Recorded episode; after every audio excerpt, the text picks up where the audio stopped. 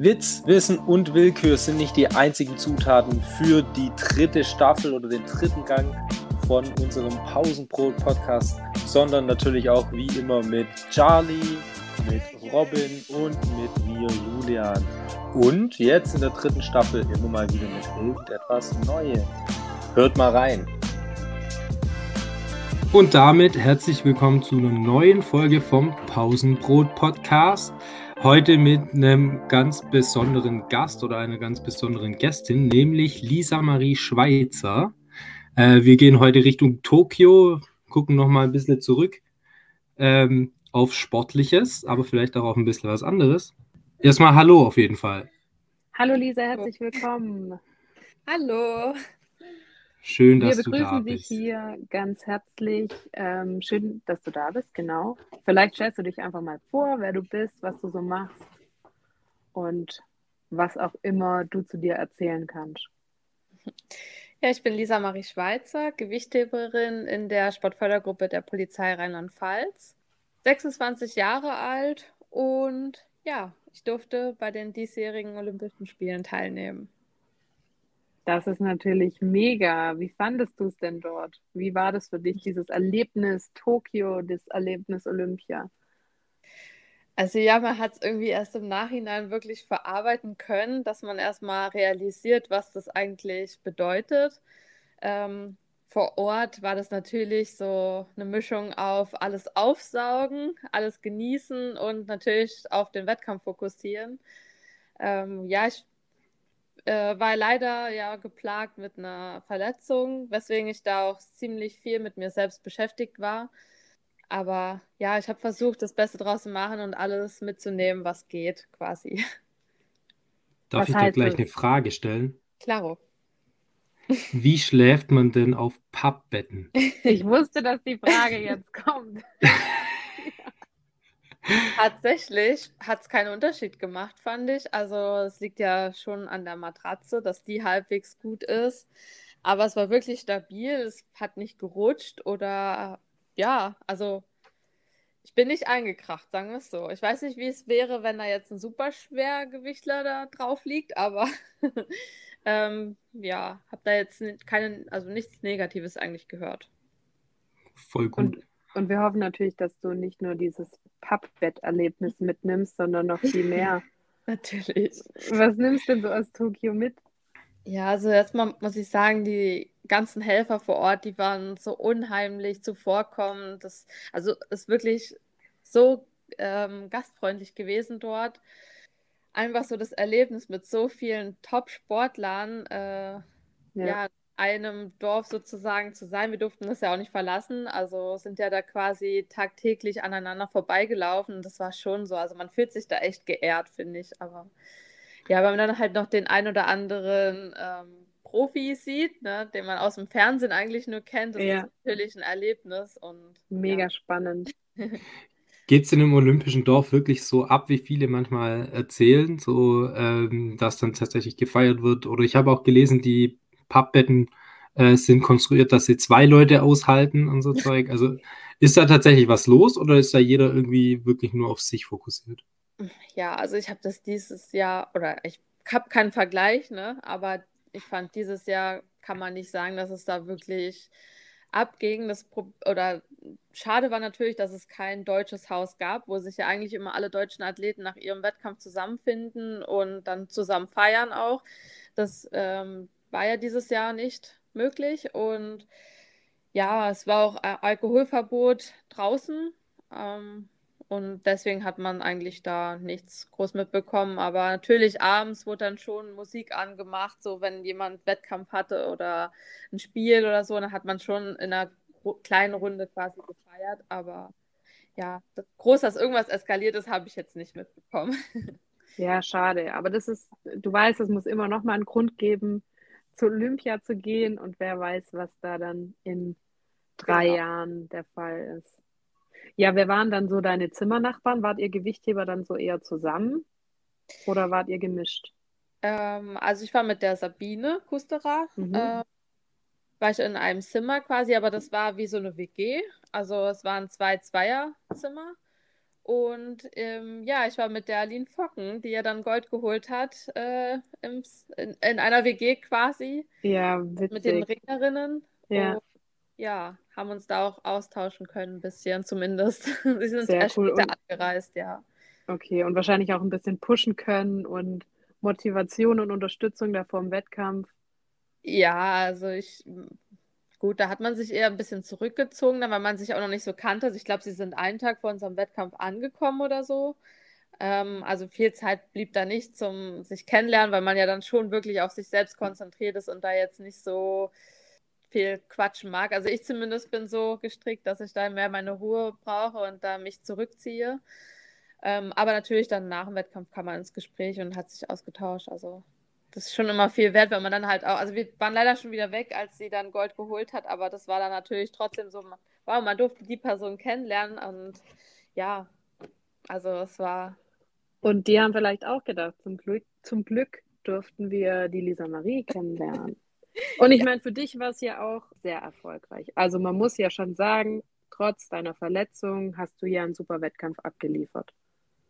Das denke ich auch. Also ich war auch total zufrieden mit der Leistung, die ich gemacht habe. Natürlich war man erstmal so enttäuscht, weil man sich so denkt, ja, du warst jetzt schon weit unter deiner eigentlichen Bestleistung und gerade bei so einem Hauptwettkampf ähm, weiß man ja nicht, was passiert. Wenn man da noch ein bisschen Adrenalin mit reinspielt, dann kann man ja doch noch das ein oder andere Kilo rausholen. Das war natürlich schon sehr schade, dass ich das nicht abrufen konnte, aber ich habe dann auch jetzt vor kurzem erst äh, realisiert, was ich da eigentlich an, an was für eine Leistung ich da gemacht habe, Ja, dass ich vor einem ja. halben Jahr noch nicht mal das schaffen konnte. Also das muss man ja sich auch vor Augen halten, ähm, dass das trotz allem immer noch eine richtig gute Leistung war. Ja.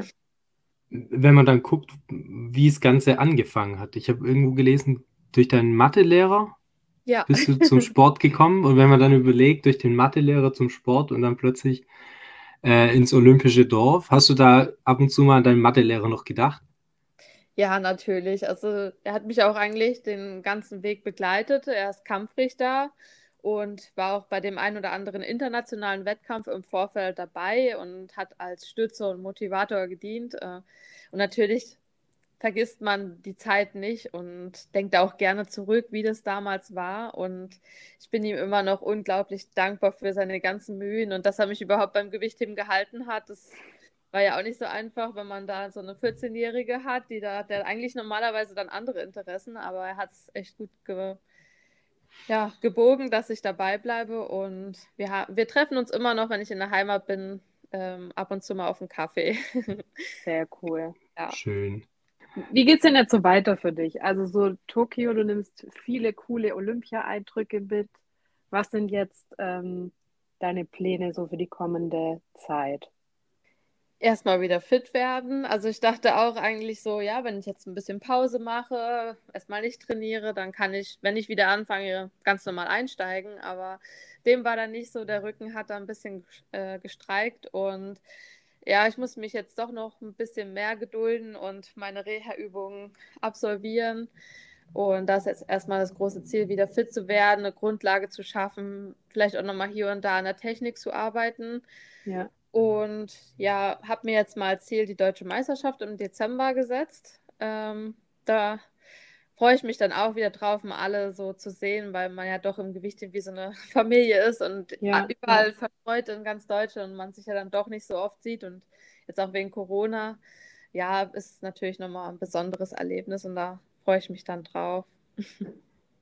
sehr cool. Deutsche Meisterschaft, das klingt auf jeden Fall sehr spannend. Bei welcher deutschen Meisterschaft würden wir dann mitmachen, Julian? Im Abgeschultsein. Ah, stimmt. Da war ja was. Auf jeden Fall.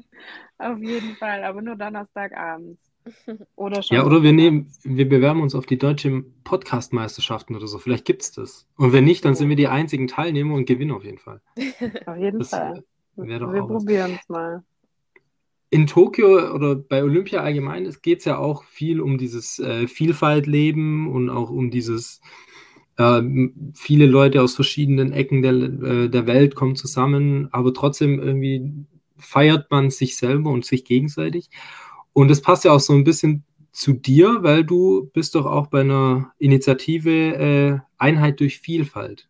nennt die sich, oder? Da machst du ja auch so ein paar Sachen. Kannst du da ein bisschen was drüber erzählen? Das ist die Kampagne sozusagen von der Sporthilfe Rheinland-Pfalz, die mich ja auch auf meinem Weg unterstützt. Und ja, also das wird einfach, glaube ich, allgemein im Sport ganz groß geschrieben. Also es hat jetzt nicht unbedingt, also für mich zumindest nicht was mit Olympia zu tun, sondern sollte eigentlich so verallgemeinert werden.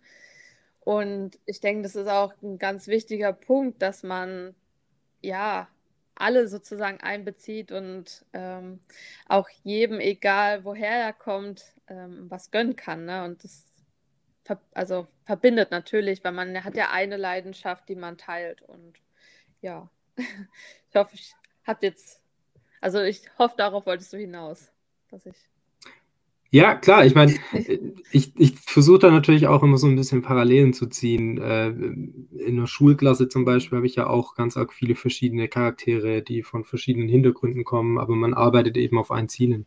Mhm. Ähm, von dem her glaube ich, so wie du sagst, sollte das schon in jeder Lebenslage irgendwie das Motto sein, ja. Auf jeden Fall. Und geht ihr dann in Vereine oder in Schulen oder wie läuft das ab? Ja, also ich bin da ja Teil ähm, des Teams sozusagen. Und die Sporthilfe macht schon ganz viel. Also die also arbeitet ja eng mit dem Landessportbund zusammen, mhm. die natürlich äh, mit den äh, Vereinen in Rheinland-Pfalz jetzt verbunden sind und da auch viel für die Kinder auch machen. Und ich würde da auch eigentlich viel, viel mehr machen wollen in der Richtung, dass man auch Kinder motiviert, ähm, auch zum Gewichtheben vielleicht zu kriegen. Aber das war jetzt natürlich auch mit Corona nicht so einfach machbar. Und ja, ich bin mal gespannt, wie weit das noch ausgedehnt wird. Und vielleicht bietet sich ja dann mal die ein oder andere Möglichkeit dahingehend. Das wäre natürlich toll. Ja. Wir haben nämlich bei mir an der Schule einen neuen Fitnessraum eingeweiht. Und da würde ich dich vielleicht mal dazu einladen, dass du da vorbeikommst und ja, die Schüler zum Gewichtheben animierst. Das ist natürlich ja was Besonderes, aber ich glaube, wenn jemand so wie du in Schulen geht und einfach auch ein bisschen erzählt, das hat nochmal einen anderen Anreiz, wie wenn wir von dir erzählen würden und sagen mhm. würden. Da ja, ist jemand, der macht es und der wurde vielleicht durch seinen Mathelehrer animiert. Vielleicht ist das nächste Mal der Englischlehrer. Julian, komm. Ja, ich dachte gerade spontan an Robin, äh, dass er irgendjemand zu was motiviert ja. äh, und dachte gerade spontan, wozu würde Robin dann motivieren? Wir fragen ihn das nächste Mal. Ja, müssen wir uns auf jeden Fall aufschreiben. Okay, Lisa, natürlich interessiert uns jetzt noch ganz besonders. Jemand hört jetzt deine Story auch durch den Mathelehrer und jemand sieht, wie du dich engagierst, wie du durch die Polizei, eben durch die Sportfördergruppe der Polizei auf deinem Weg unterstützt wirst. Mm, wie kann jetzt jemand deine Richtung einschlagen? Also, wie bist du da hingekommen, wo du jetzt bist? Du hast dich irgendwann entschieden, okay, ich möchte das auf professionelle Weise machen, aber wie kann man sich das vorstellen? Ja, also man braucht zuallererst ganz viel Selbstdisziplin, glaube ich. Ähm, man muss einfach seinen Weg gehen und darf sich nicht so ablenken lassen und auch nicht so viel nach links und rechts gucken, was ja heutzutage gar nicht so einfach mehr ist. Also ich zum Beispiel musste oft ähm, mich gegen die Gruppe quasi stellen und war dann mehr Einzelkämpferin. Das wollen ja auch nicht viele. Aber ähm, ja, ich denke, wenn man ein Ziel vor Augen hat, dann muss man auch den, das verfolgen und dann auch eben auf bestimmte Sachen verzichten können. Das muss man einfach wissen, dass es, dass nichts einem geschenkt wird und auch nicht im Sport. Und man muss viel arbeiten, aber man schafft es. Und man muss nicht unbedingt in einer Fördergruppe sein. Das habe ich, also dafür bin ich ja das beste Beispiel. Ich war auch nie an einer Sportschule, sondern habe ganz normal mein Abitur gemacht und ja. ähm, konnte mich dann trotzdem für die Nationalmannschaft empfehlen. Ähm, bin ja. dann den Weg gegangen, habe dann gemerkt, okay, die Leistung geht doch nicht so vorwärts, weil wenn man zum Beispiel auch nur Druck von außen sozusagen bekommt oder meint, man bekommt Druck von außen, dann hemmt man sich selbst quasi, weil man dann nicht mehr so bei sich ist, sondern immer nur du musst, du musst, du musst. Und davon muss man einfach wegkommen, sondern man muss einfach bei sich bleiben, auf sein Bauchgefühl hören und ja, einfach einen Weg für sich selbst finden, denke ich. Das klingt doch schon mal auf jeden Fall gut. Und wie, wie gelangt man denn überhaupt in diese Sportfördergruppe nachher? Weil wenn du professioneller Sportler werden willst, dann hast du ja in Deutschland die Möglichkeit, da in irgendeiner Form an der staatlichen Institution quasi teilzunehmen oder deine Ausbildung zu machen, wie auch immer, und bist trotzdem dazu in der Lage, deinen Sport weiterhin auszuführen. Wie, wie kann man sich das vorstellen, dass das funktioniert?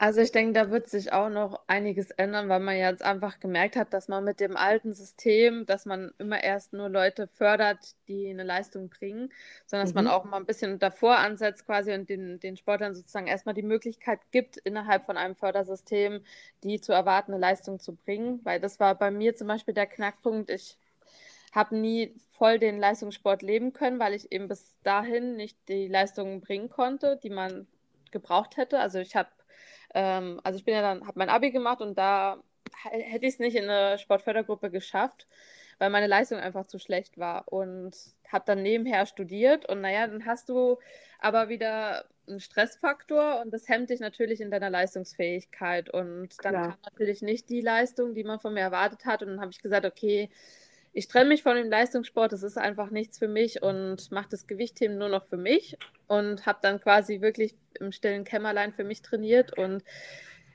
ja, sehr viel über mich selbst gelernt und ähm, auch mehr Kraft aufgebaut dadurch, also nicht nur körperlich, sondern auch mental und habe dann irgendwann für mich beschlossen, okay, ich muss da jetzt doch noch mal angreifen. Ich spüre da irgendwie noch ein Potenzial in mir und ja, habe mich dann auch tatsächlich innerhalb vom normalen Studium bei der Polizei, also nicht meiner Sportfördergruppe, dann für meine erste Weltmeisterschaft qualifiziert. Und ja, diese internationalen Erfolge haben mich dann letztendlich ähm, oder haben mir die Tür geöffnet, dass ich nach meinem Studium, also nach dem Abschluss, in die äh, Sportfördergruppe nachträglich aufgenommen wurde quasi. Und es war erstmalig so in Rheinland-Pfalz, dass es überhaupt möglich war. Und ja, bin da der Hochschule auch sehr dankbar, weil sie mich natürlich enorm unterstützt hat, äh, mich da auch für Wettkämpfe dann freigestellt hat, weil das war ja auch nicht so selbstverständlich.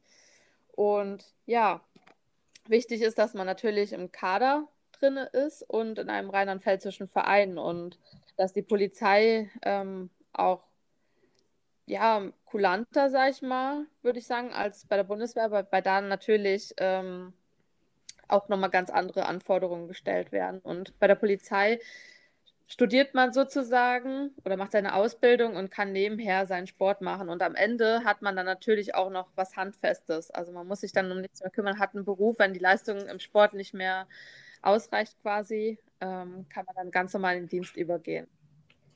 Ich glaube, das ist auch eine ganz wichtige Sache, weil wie schnell geht es im Sport schon, dass irgendwie mal eine blöde Verletzung oder irgendeine blöde Sache einem eben die Karriere komplett äh, beendet. Und wenn man dann alles auf eine Karte gesetzt hat, steht man unter Umständen tatsächlich auch mal blöd da. Genau, oder selbst das Alter, ne? Irgendwann bist du einfach zu alt für den Leistungssport und wenn du es bis dahin geschafft hast, dass du verletzungsfrei warst oder halt dich eine Verletzung nicht ähm, hindert, dann deine Leidenschaft auszuüben, sag ich mal, dann ist ja immer noch das Alter da und wenn du dann Mitte 30 oder so feststellst, oh, jetzt muss ich mich aber um Beruf kümmern, dann ist es auch immer noch mal was ganz anderes oder schwieriger sozusagen auch noch mal zu lernen, ne? Ich denke, da könnt ihr oder habt ihr dann bessere Erfahrungen wahrscheinlich schon sammeln können, dass es immer schwerer wird, je älter man wird, um das Lernen und ja, dann auch noch was zu finden. Ja, und dann sprechen wir natürlich auch nicht über eine Sportart wie äh, Fußball, wo man dann eben auch, wenn man ein Jahr hat, mit einem, mit einem guten Vertrag oder sowas tatsächlich schon viel auf die Seite schaffen kann, wahrscheinlich. Genau, nee. Also es geht im Gewichtheben wirklich nur über so ein Fördersystem, dass man äh, den Sport im Profisport ausüben kann. Also man kann davon definitiv nicht leben. Ja, schade eigentlich. Ich meine, das würde hier natürlich eine ganz neue Diskussion aufmachen, mhm. wie denn deine, dein Sport so zu fördern wäre. Da gibt es sicherlich viel Potenzial. Aber was mich viel mehr interessieren würde, wäre, über Gewichtheber wird ja oft in irgendeiner Form über gewisse Mythen gesprochen. Gibt es denn einen Mythos, mit dem du gerne als Gewichtheberin aufräumen möchtest? Ja, ich denke, zuallererst würde ich da erstmal sagen wollen, also ich meine, als ich angefangen habe, kann ich mich noch gut daran erinnern, dass erstmal alle Ärzte oder Orthopäden die Hände über den Kopf geschlagen haben und gesagt haben, wie kannst du denn Gewichtheben machen? Das ist doch so ungesund für deine Gelenke und ja, und damit will ich mal ein bisschen aufräumen, weil ich denke, man kann, wenn man jetzt nicht Leistungssport betreibt, weil ich meine, Leistungssport ist, glaube ich, in jeder Sportart nicht gesund, Aber das Gewichtheben ist eigentlich eine ganzheitliche Sportart. Und wenn man die dreimal die Woche ausübt, bestimmt nicht gesundheitsschädlich und vielleicht sogar auch ähm, förderlich, weil man, je mehr man trainiert sozusagen, oder je länger man dieses Training auch durchzieht, ähm, auch seine Knochendichte beispielsweise verstärken kann. Also will ich damit erstmal aufräumen, dass es nicht nur ungesund ist, aber natürlich der Leistungssport äh, bringt halt seine Gefahren mit sich oder Risiken, dem muss man bewusst sein. Aber ich denke, das Gewichtheben an sich ist äh, eine sehr gute Sportart, auch gerade wenn man nicht so viel Zeit hat, dass man einfach den ganzen Körper in einem Training trainiert. Was würdest du denn machen, wenn du kein Gewichtheben machen würdest? Gibt es irgendeinen anderen Sport, den du gerne machst? Ja, also es gibt viele. Also ich habe auch vor dem Gewichtheben schon fast alle Sportarten, die man ja so kennt, äh, durchgemacht. Ich habe Handball gespielt, ich war sogar mal im Tischtennis und Volleyball.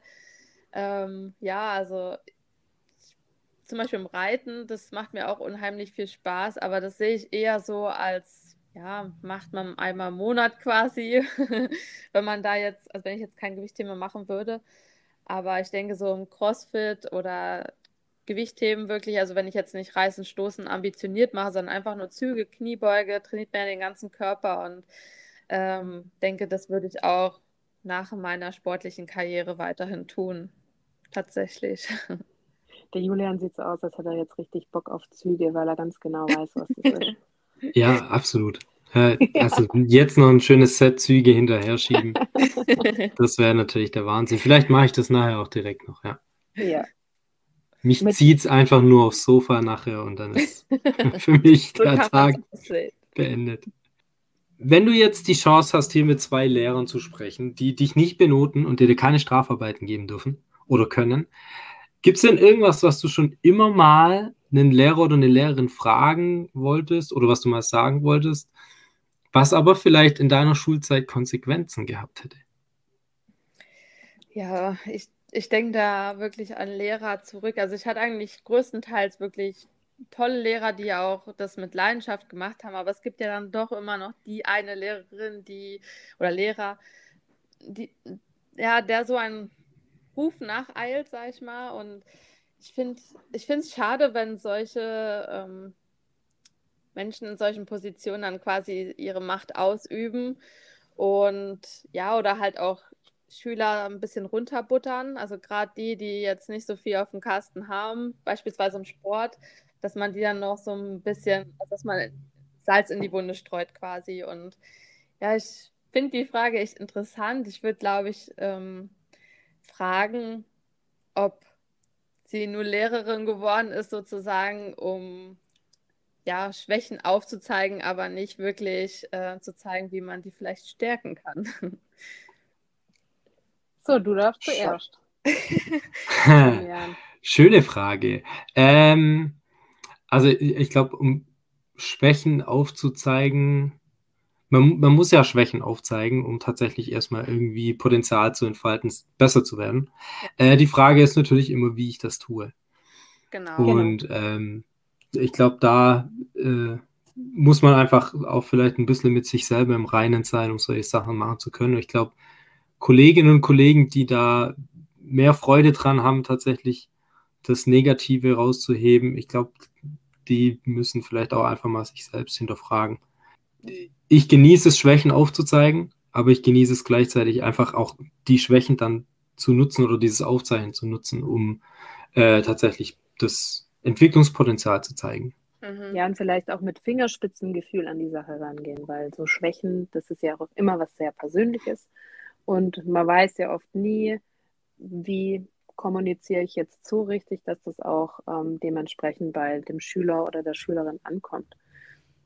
Also das Fingerspitzengefühl ist ein ganz großes Thema. Deswegen, wir bewegen uns ja schon immer auf einem gewissen Grad, ja. wo wir genau entscheiden müssen, gehen wir nach rechts oder nach links, wie weit kann ich gehen, was kann ich sagen. Aber das ist, ähm, das ich denke, finde ich, ist sehr spannend für uns. Ja, ich denke, als Lehrer hat man es da auch echt nicht einfach, weil ja jeder Mensch auch irgendwie anders tickt und der eine braucht das vielleicht so, um das als Ansporn zu sehen und der andere braucht vielleicht dann doch diesen Arschtritt, ne? Also es ist ja wirklich schwierig und man muss halt wissen, wen hat man da vor sich und dadurch, also man lernt sich ja auch über so einen Unterricht kennen ne, und weiß ja dann, wie der so tickt oder was da hinten dran steht. Ne? Ob man da jetzt mit dem eher einfühlsamer umgeht oder ob der Mann jetzt doch mal ein bisschen äh, ja, anfeuern muss quasi. Ist tatsächlich immer eine der ersten Fragen, die ich in so Gesprächen mit Schülern stelle. Bist du einer oder eine, die ich streicheln muss, mhm. dass er besser wird, oder brauchst du einen Tritt, dass du besser wirst? Um, ähm, und ich glaube, das zeigt mir dann immer schon ganz arg viel, wer mir gegenüber sitzt, wenn, ähm, wenn ich mir die Antworten da immer anhöre. Ja. Ja, klingt ja, gut. Ich, ich meine, du fragst natürlich genau mich, weil ich bin ja Sportlehrerin. Deswegen habe ich ja genau das Thema, das du ger gerade angesprochen hast. Es ist sehr äh, schwierig, mit dieser Heterogenität eigentlich umzugehen, weil die wird dir im Sport ja viel mehr gezeigt als in anderen Fächern. In anderen Fächern sitzen alle still da. Wenn jetzt jemand in Englisch nicht so gut Englisch kann, dann ist er halt leise. Aber mhm. wenn jetzt jemand im Volleyball gar keinen Ball fangen kann, dann sehe ich das sofort. Mhm. Und da ist natürlich meine Aufgabe, jeden so zu unterstützen, wie er es braucht. Also die Binnendifferenzierung ist im Sport sehr groß geschrieben. Und ja, also ich möchte ja auch, mein Ziel ist ja auch, dass jeder Spaß hat. Also das soll trotz allem die oberste Prämisse sein, dass Bewegung Spaß macht. Und das muss ich natürlich schaffen und das schaffe ich nicht, wenn ich nur die Schwächen aufzeige. Aber auf der anderen Seite muss ich, habe ich natürlich auch eine gewisse Pflicht, Noten zu machen. Wir haben halt das, das Notensystem und dann muss natürlich trotzdem jemand wissen, woran er ist. Mhm. Also ich kann dann trotzdem nicht zu jemandem sagen, der im Sport nicht so gut ist, dass er was toll gemacht hat, wenn es überhaupt nicht toll gemacht ist. Also, ja. aber so kommuniziere ich dann auch nicht. Also genau da Fingerspitzengefühl, was ja. kann ich machen, wie weit kann ich gehen und welche Hilfe braucht der Schüler und so musst du nachher rangehen. Ich glaube, es ist dann auch wichtig, äh, irgendwie dann das nicht darauf zu reduzieren. Äh, wenn jetzt jemand tatsächlich Probleme beim Sport hat, ähm, genau. heißt es ja nicht zwingend, dass es ein schlechter Mensch ist oder dass er genau. in allen anderen Fächern oder sie äh, nichts drauf hat, sondern das ist auch eine Sache, die ich immer ganz wichtig finde zu vermitteln, wenn sich Schüler tatsächlich so ärgern über irgendwelche Noten oder sowas, dass die Leute sich nicht darüber definieren. Das ist in dem Fall nichts anderes als eine Note, die entweder aus einem persönlichen Eindruck entsteht oder von jetzt in Sport, wenn ich an, an irgendwelche Notenlisten denke, äh, die mit irgendeinem bestimmten Raster äh, vervollständigt werden. Und wenn man sich darauf reduziert, dann tut man sich eben keinen Gefallen. Genauso wie man sich wahrscheinlich im Leistungssport äh, keinen Gefallen tut, wenn man sich auf einzelne Wettkämpfe reduziert oder tatsächlich nur auf äh, Bestmarken reduziert. Ja, definitiv. Also ich finde es auch immer, es, es sind ja gerade die Tiefpunkte, ne, die man überwinden muss, um überhaupt die Höhepunkte zu erleben. Und das ist auch das, was man eigentlich in der Schule ja schon beigebracht bekommt. Also ich denke, in der Schule formt man erstmal den Menschen oder wird man ja, also kriegt man ja die größte Entwicklung eigentlich mit. Und ähm, ja, da können Lehrer, glaube ich, ganz viel dazu beitragen, wie, wie die Schüler sich jetzt entwickeln. Dann quasi später auch nicht nur für das Wissen, was sie dann haben, sondern auch äh, charakterlich, denke ich. Auf jeden Fall. Wir haben noch viel zu tun, Julian. Bei der Lisa müssen wir nichts mehr machen, die weiß, was sie will. Ja, der hat halt wahrscheinlich dann auch die richtigen Lehrer einfach. ja, Meine Mama ist Lehrerin. ja, okay. ja, dann äh, typisch Lehrerkind mal wieder. Typisch Lehrerkind. Ja, ja ähm, Kommen wir dann doch noch mal zu vielleicht ein paar anderen Fragen, so Richtung Schluss gehend. Julian, möchtest du noch was wissen oder darf ich? Du darfst, du darfst.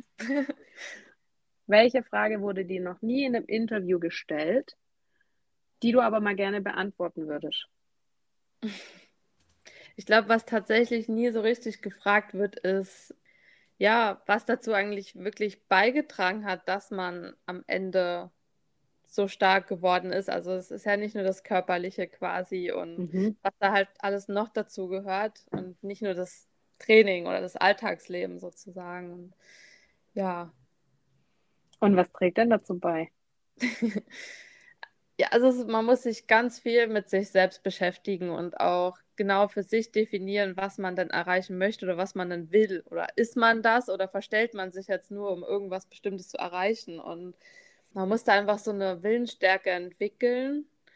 Sonst ist das, glaube ich, alles auch gar nicht möglich. Also ich meine, wenn ich jetzt an mein Studium zurückdenke, ähm, wenn man da Vollzeit studiert, ähm, seine Vorlesungen hat und dann sich noch in die Abstellkammer sozusagen quält, um, oder nicht quält, aber um sich motiviert, ähm, dann noch zu trainieren, während die anderen, keine Ahnung, Mittagsschlaf machen oder zusammensitzen und noch, sag ich mal, feiern und man sich dann halt ausgrenzt. Also da gehört ja schon einiges dazu und denke, dass man, dass ich in der Zeit auch am meisten zu mir selbst gefunden habe und mich da auch viel zu dem Thema dann belesen habe, was so Mindset betrifft. Ne? Das ja, ist, glaube ich, ja. ganz wichtig, ähm, dass man da nicht immer nur nach den anderen geht, sondern auch guckt, hey, will ich da jetzt mich dazusetzen und noch ein Bier trinken oder will ich jetzt äh, lieber das Training machen, weil danach fühle ich mich dann besser oder weiß, okay, ich habe jetzt das geschafft, was ich mir die Woche vorgenommen habe und ja.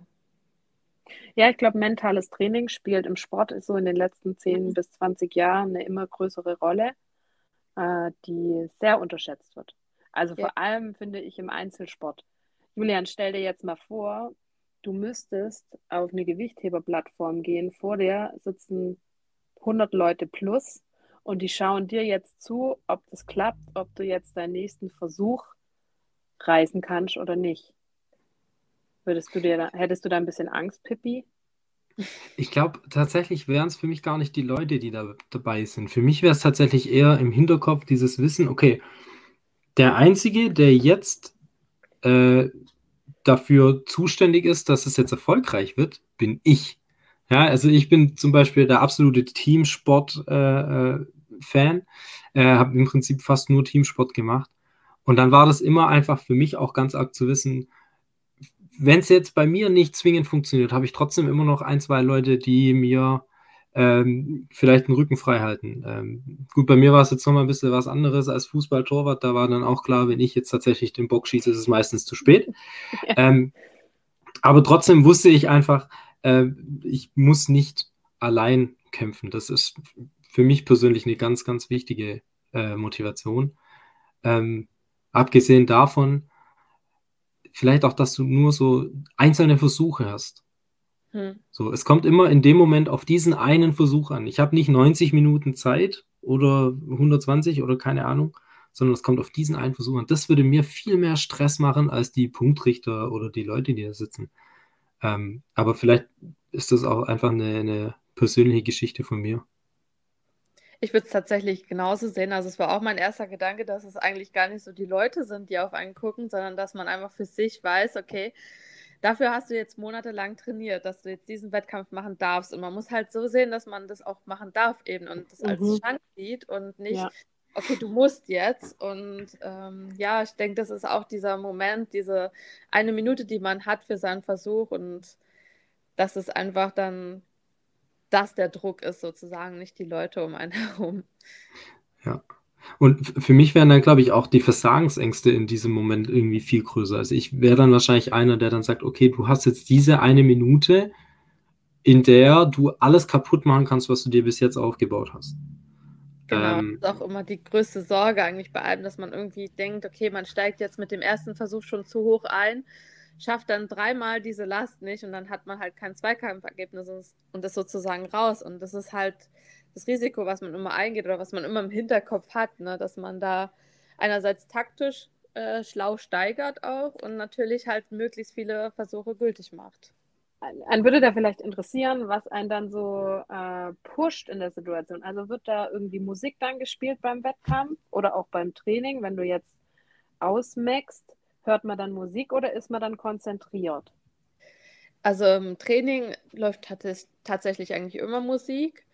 Ähm, und im Wettkampf ist dann bei also läuft Musik, solange ich ähm, nicht an der Handel stehe, also zum Pushen quasi, wird ja auch nochmal aufgedreht. Aber sobald ich dann an der Handel stehe und äh, mein Versuch starte sozusagen, ist dann alles still. Und auch die Zuschauer sind dann still und das ist halt, ja, Einatmen, ausatmen genau. und los geht's.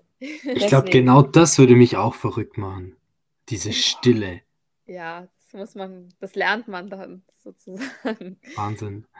Wenn du dich dann pusht für die Musik, und ich glaube, damit könnte man dann schon Richtung Ende gehen, was für Musik läuft. Und das bringt uns dann so ein bisschen zum Liedwunsch. Du darfst dir ja als Gast bei uns ein Lied wünschen, das wir auf unsere Playlist machen. Was ja. kommt bei dir?